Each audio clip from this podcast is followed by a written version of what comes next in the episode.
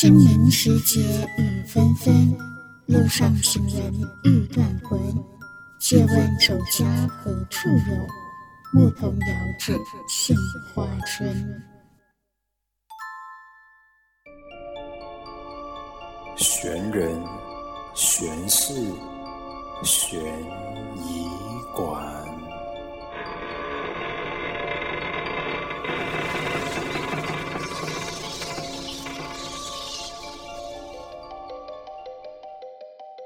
欢迎来到神人神事悬疑馆，我是馆主 Carmen，大家好呀！应该都没有被刚刚的那个 intro 给吓到吧？其实呢，我想要尝试这种 effect 很久了，但是一直都没有遇到适合的 content，因为呢，感觉唱首歌或者是念首诗会比较符合那个气氛，所以这一集呢，终于逮到机会了。好了，回到来这一集的主题。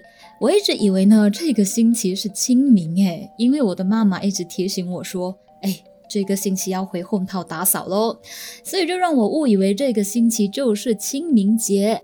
但原来正热是在后个礼拜二。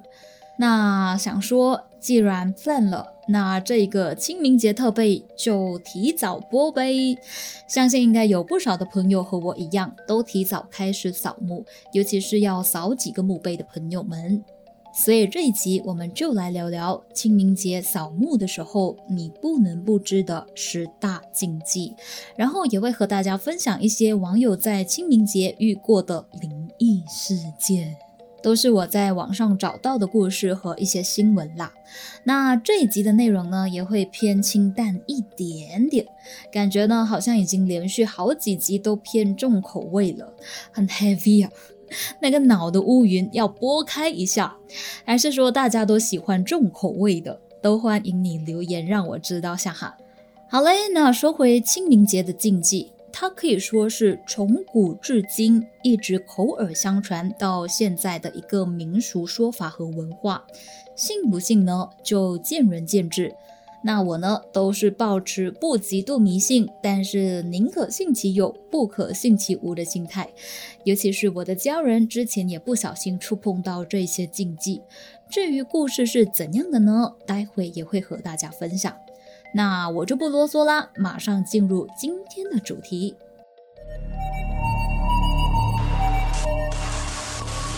清明节十大可怕禁忌。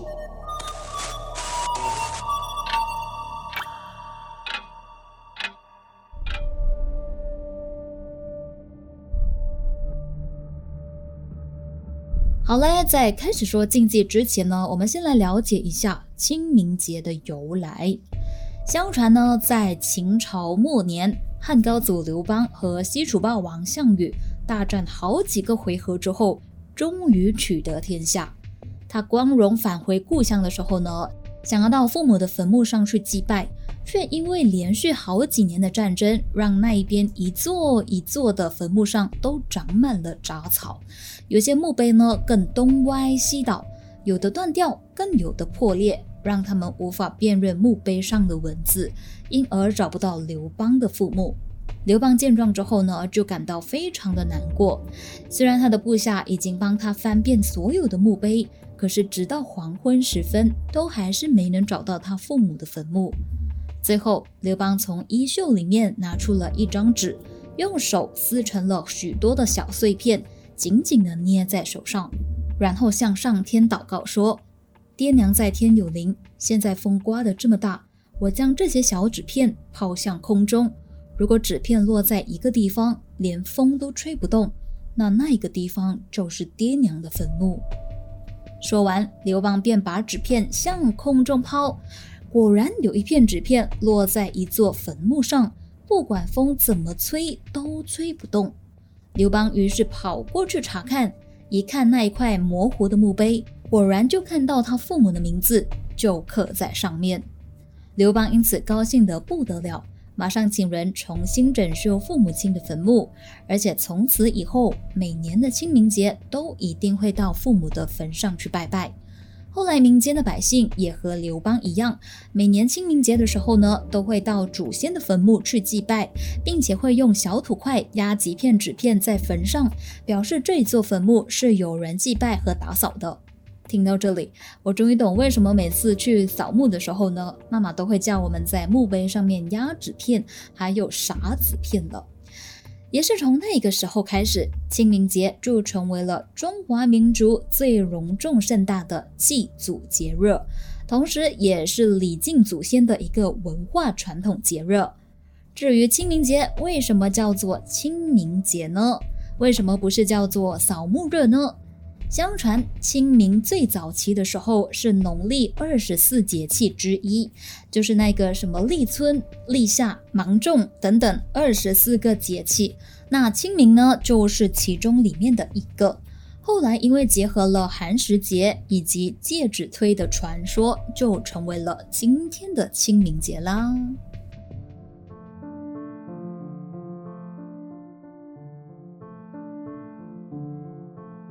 那大家应该都知道，坟墓是死人居住的场所，而死人呢是属阴的，阴阳的那个阴，因此坟墓相对来说呢也是属阴的，所以称之为阴宅。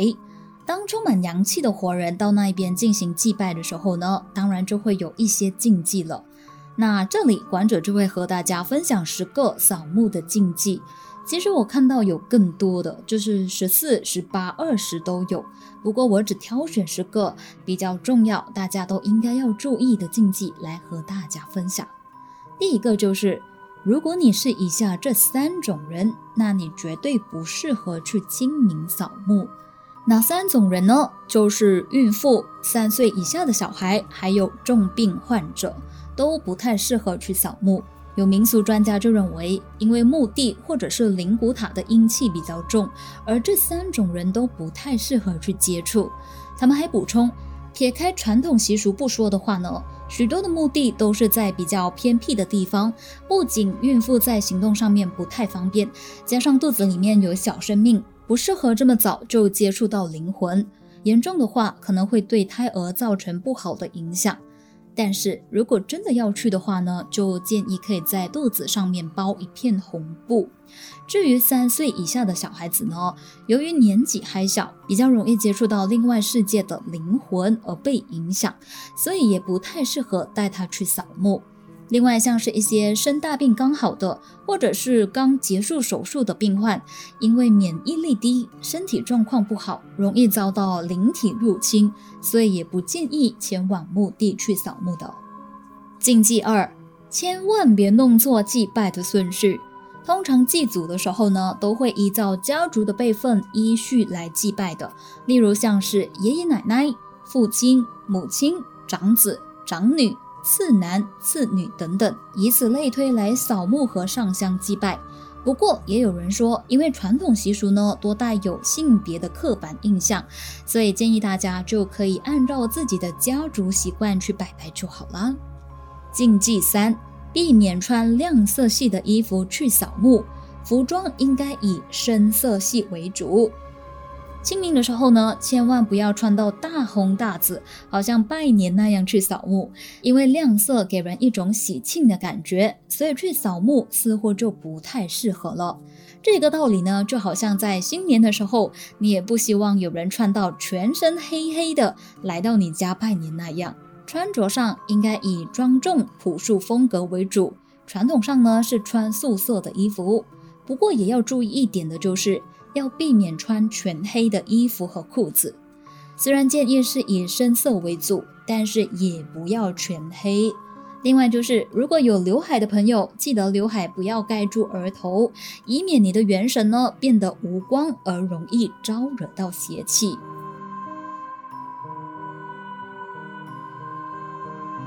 禁忌四：扫墓的时间尽量在下午三点前完成。没错，从风水学的角度来说呢，扫墓也要挑个好时间，因为墓地呢一般都会比较阴嘛，最好呢就是挑在阳气比较旺的时候。一般来说呢，早上七点到下午三点前完成就是最美的时间啦。另外，如果天还没有亮和日落西山的时候呢，也不适合扫墓的哦。禁忌五，这个呢，应该很多年轻人都会不小心犯到啊，那就是千万不要一边扫墓一边大声喧哗，还有一边打卡拍照。由于墓地和灵骨塔是祖先安息的地方，并不是让大家去玩乐的场所，因此千万不要在扫墓的时候随意的打闹、喧哗，甚至是大声的怒骂。否则呢，不但对自己的祖先不尊敬，也会冒犯到别人家的祖先。另外，也有民俗专家提醒，为了表示对先人的礼貌和尊重，并不建议清明节到墓地或者灵骨塔祭拜的时候呢。和祖先合照留念，毕竟阴阳不相合。如果真的是想要拍的话呢，就请自己自拍就好了，千万千万不要让别人的祖先墓碑或者是牌位也跟着一起入镜。这个举动严重的话呢，可能会为自己招来厄运哦。所以大家记得要注意喽。想要拍 IG Story 或者是 TikTok 的时候呢，记得要注意一下。不过其实扫墓也没有什么好 show off 的啦。因此，可以的话呢，大家就尽量别在墓地拍照就好了。另外，也有人说，扫墓的时候也要注意坟墓周遭的环境，例如墓碑和周边是否有裂痕，是否长满了青苔，又或者是放了什么你们不曾见过的东西，都必须要特别注意。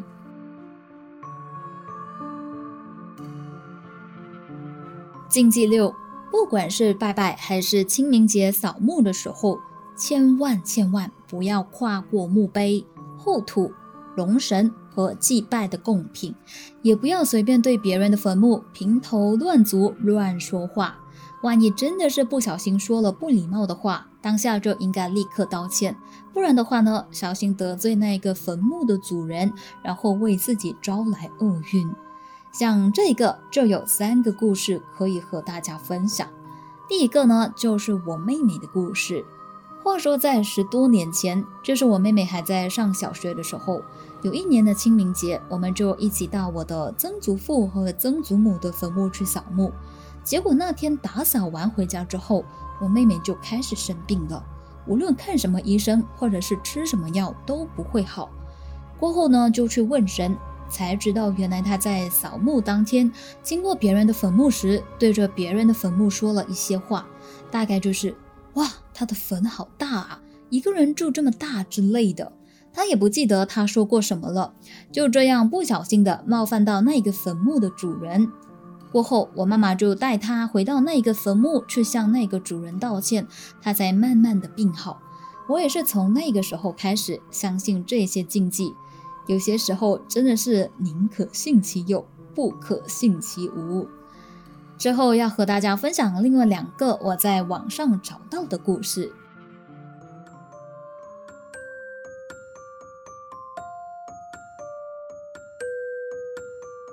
清明节路上的墓碑，这是在一个部落格里面找到的故事。后文的朋友就说。这是我姐国中同学的真实故事。十几年前的某一年清明节，他们全家忘记了是扫墓还是出游，开车经过公墓旁的一条公路时，被一块石头挡着了去路。他的爸爸于是就下车查看，结果发现是一块墓碑，当场脱口而出的说了一句：“干你娘嘞！”之后不知道是把那块墓碑搬移路面，还是绕道而行。当天晚上睡觉的时候，他的父亲就变成了植物人。家人把他送去医院检查，但是医生不管怎么检查都查不出来。他们也很疑惑，为什么一个年轻力壮、无病无痛的男子会突然无缘无故的变成四肢瘫痪的植物人？之后因为问了很多个医生都找不到答案，于是就改问神。一问之下才知道。原来那天墓碑上的主人女鬼遭到《三字经》的辱骂之后，将诅咒下在他父亲的身上，所以当晚他的父亲就变成了植物人。后来他们全家拖着已经变成了植物人的父亲到墓园现场去，又哭又跪，还请来了鸡童拜托女鬼原谅口无遮拦的父亲。但是女鬼就是坚持不解除诅咒。直到现在，他的父亲依然是植物人，领着重度的残障手册。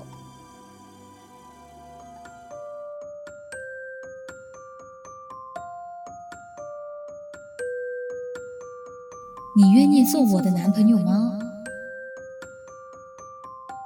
这是台湾问神达人王从礼在电视节目《新闻哇哇哇》上分享自己遇过的案例。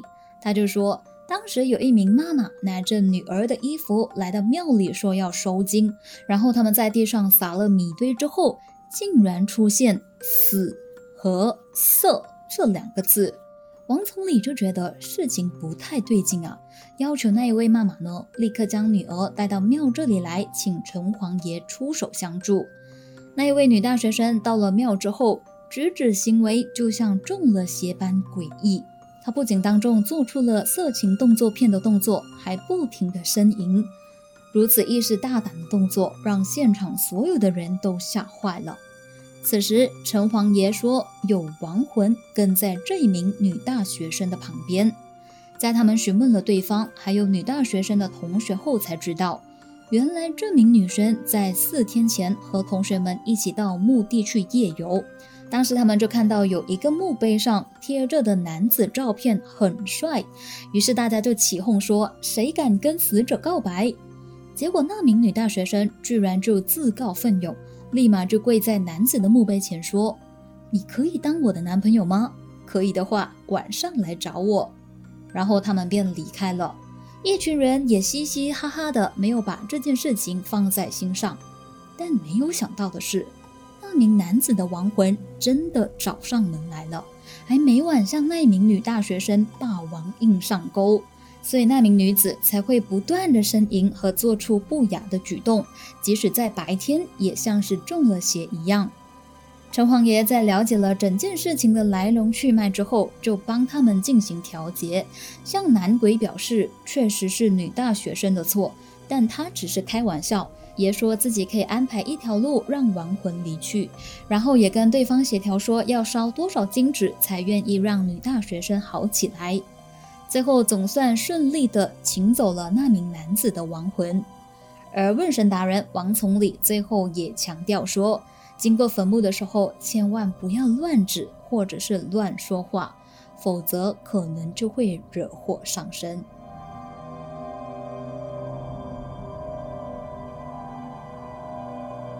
这个故事还蛮恐怖的哈。真的不要乱说话。那我在网上还找到另外一则新闻，一样也是发生在台湾，不过地点就不是在墓地，而是在法医的检验室。也顺便在这里和大家分享好了。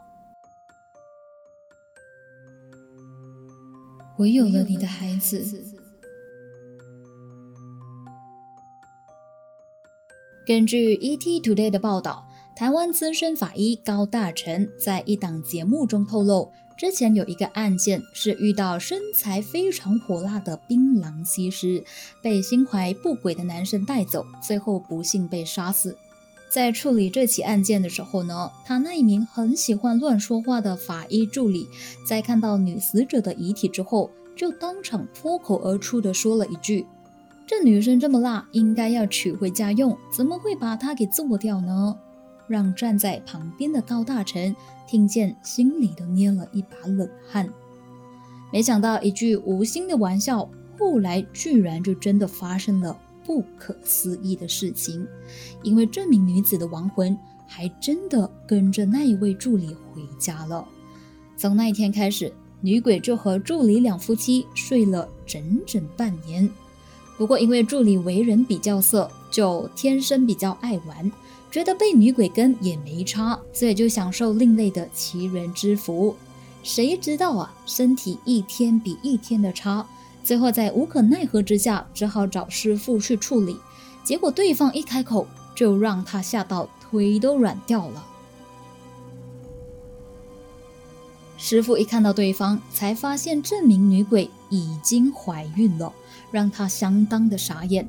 阴阳两隔，居然还会怀孕。不过师傅也很严肃地向他表示说，要处理这件事情就只有两条路可以走，一是助理要跟女鬼走，二是助理要将孩子留给对方。最后，助理心想，只要可以保命就好了，因此就决定把孩子留给女鬼。谁知道现在助理已经六十三岁了，一直都没有孩子，老婆也跟人跑了。这才知道，原来把孩子留给对方的意思就是，接下来都不会再有后代了。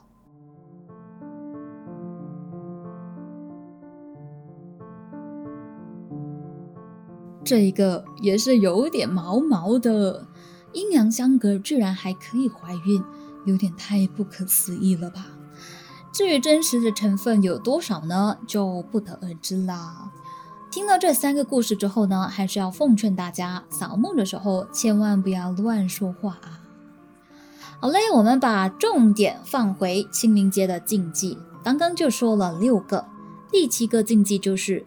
扫墓前应该要禁食，这是基于对先人的礼貌和尊重，所以在扫墓的时候把贡品准备好，尽量不要吃东西。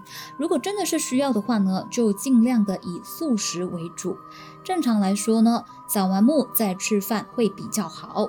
这一个的话呢，我家好像就没有这一个规定，毕竟扫墓需要爬山，然后清理坟墓的时候还是需要一点力气的，所以我们在出发去扫墓之前都会吃一点东西，可能就是喝一杯茶，或者是吃几片面包充饥这样子，就不会大鱼大肉了。都是等扫完墓，先人吃完过后，我们才吃。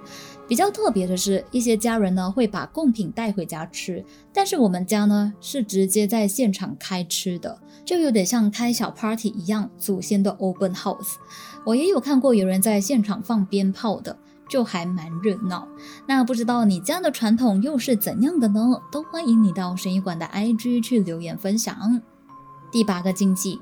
扫完墓回家之后，应该要立刻洗澡换衣服，这一个很重要啊。按照古代的习俗呢，在进家门之前要跨火盆，因为古人认为这样可以去除阴气。到家之后也应该要立刻洗澡，然后换一换衣服，才不会将晦气给带回家。如果家中有除秽爽身包的朋友，也可以把它拿来泡澡，或者是煮水洗手洗脸，也能够有效的帮助除秽辟邪。那在大马呢，多数的人都会用那个漏油叶来洗澡。漏油叶的中文叫做柚子叶，对。因为柚子相传是吉祥圣物，用柚子叶的水洗过澡的话呢，有保平安、去邪气的寓意。大马人是这样子，我相信新加坡跟香港应该也是吧，但是不确定台湾是不是。好，第九个禁忌，扫墓期间避免到亲友家拜访。为什么不可以嘞？因为传统习俗就认为到亲友家拜访很有可能把扫墓的晦气带给别人，所以扫完墓之后最好就待在家好好休息吧。最后一个，也就是第十，家里如果有人在清明节生日的话呢，应该尽量避免庆祝。就可能你的家里有人刚巧在清明节的正热那一天生日的话，就尽量避免大肆的庆祝活动啦。最好当天不要接受鲜花，生日蛋糕也不要当天吃。然后也有人认为清明节千万不要买鞋，因为鞋子的鞋和中邪的邪同音，买鞋的话呢，恐怕会招惹到邪气。不过也有人说这只是心理作用而已啦。这个时候买鞋是不会为自己带来衰运的，就看看大家比较相信哪一个喽。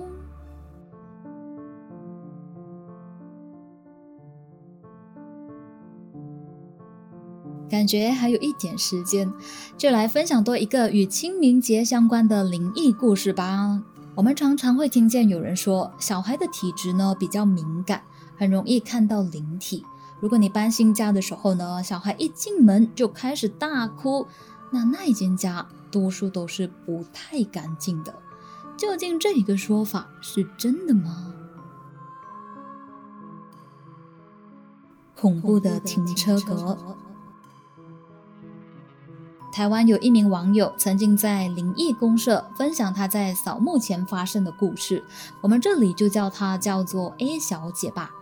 当天，A 小姐和老公儿子开车去扫墓，然后她与父母亲约在姑姑家那里会合，而他的父母亲也是开车来的，因为他们打算可以共车卡铺，就开一个空间比较大的车出发到三峡去扫墓。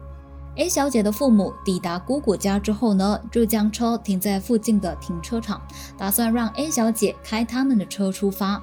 不久之后，A 小姐也抵达现场，刚好他们前面的车刚开走，于是 A 小姐就直接把车停在父母亲车子前方的停车格，并将扫墓的工具放到父亲的车上。正当她准备把两岁的儿子抱上车的时候，儿子却开始大闹起来，一直闹别扭，不想要进到那辆车里面。于是 A 小姐就事事先坐进父母亲的车里面，再请妈妈把儿子抱给他。但是不管他们怎么哄儿子，他就是不愿意上车。明明在车边的时候还是好端端的，可是只要一上车就变得非常的抗拒。他就觉得非常的疑惑，以前儿子也曾经坐过父母亲的车子啊，也不曾发生过不肯上车的举动，怎么这一次这么抗拒呢？他们在原地大概僵持了十几分钟之后，A 小姐最后决定开自己的车去扫墓。奇怪的是，儿子竟然不哭不闹，忽然变得超正常了。A 小姐这时候才想起。刚刚在父母亲的车上的时候呢，有闻到很明显的烧香味，准确的来说是已经燃烧的香，又或者是金纸的味道。他当下呢就以为可能是妈妈带的香烛，又或者也有可能是因为清明节当时的路上有人在烧香烧纸才会闻到。但是当他回到自己的车上，却一点味道都没有，觉得超奇怪的。在询问父母亲之后呢，A 小姐的妈妈这时才表示，自己刚刚在车上也有闻到烧香的味道，因此她才会提议说，就坐女儿的车去扫墓吧。原本以为这一切都只是怪而已，没想到当他们扫完墓，把父母亲送回停车场取车的时候，居然发现四个车窗中有三个无法升降。更离奇的是。去扫墓前，车中的导航也突然发生故障。正当他们打算开车去车厂检查的时候，才发现一离开那个停车格，就突然全都变好了，相当的诡异。之后呢，A 小姐的父母亲回家拿东西还给另外一个姑姑的时候呢，稍微就向她提起了今天的奇遇。姑姑在询问停车的地点和位置之后，就说道：“之前有人在那里跳楼。”听到姑姑这么一说，不禁让他们感到毛毛的。另外，A 小姐也补充说，之前婆婆和大姑陪朋友去看房子的时候，儿子一到房门口就开始狂哭，不管怎么做，他都不肯和他们一起进入那间房子里。但是离开门口之后，又开始变正常了。鉴于当时呢，A 小姐并没有在场，所以她认为也许只是碰巧而已。但是经过这一件停车格事件之后，他开始相信小孩也能够看见灵体的这一个说法了。尤其是当他和儿子独处的时候，他都不敢乱问话，因为他怕儿子看到其他的东西，然后来问他。就例如，妈妈有一个姐姐在上面和我打招呼之类的。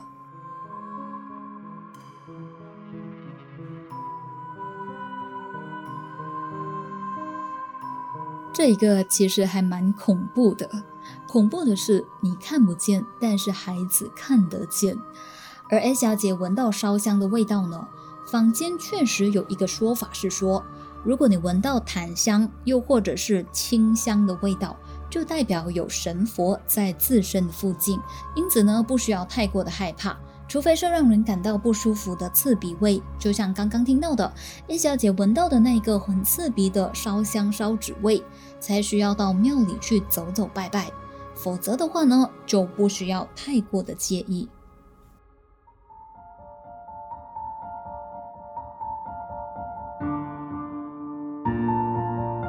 说好的清单。但最后我发现还是忍不住加了一些比较重口味的东西，像有几个故事，我个人是觉得还蛮恐怖的啦。那刚刚就有说到禁忌这些口耳相传的东西，信不信就见仁见智啦。至于故事呢，还是那一句，我们听听就好啦，不要过度的迷信。好了，今天的内容就分享到这里。有什么建议想和我或者是听众朋友们分享的，都欢迎你到神医馆的 IG 去留言哦。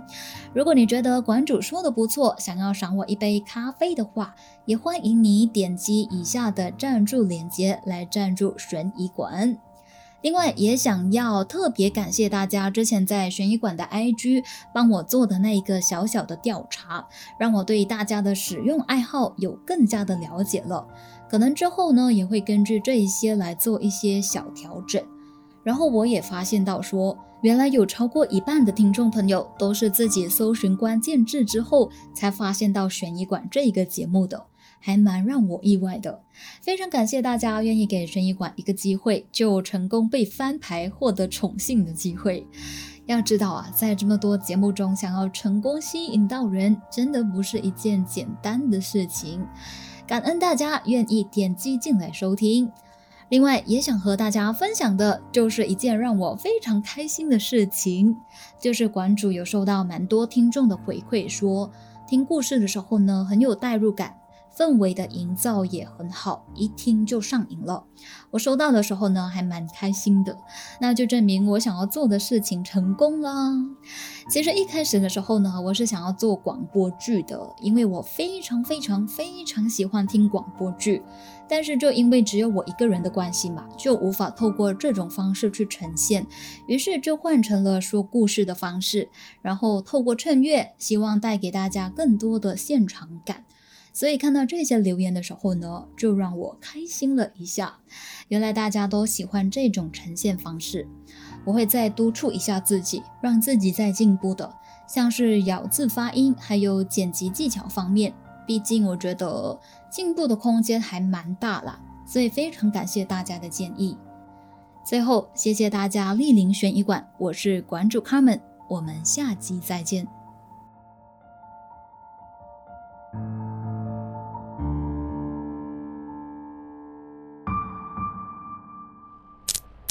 下集预告：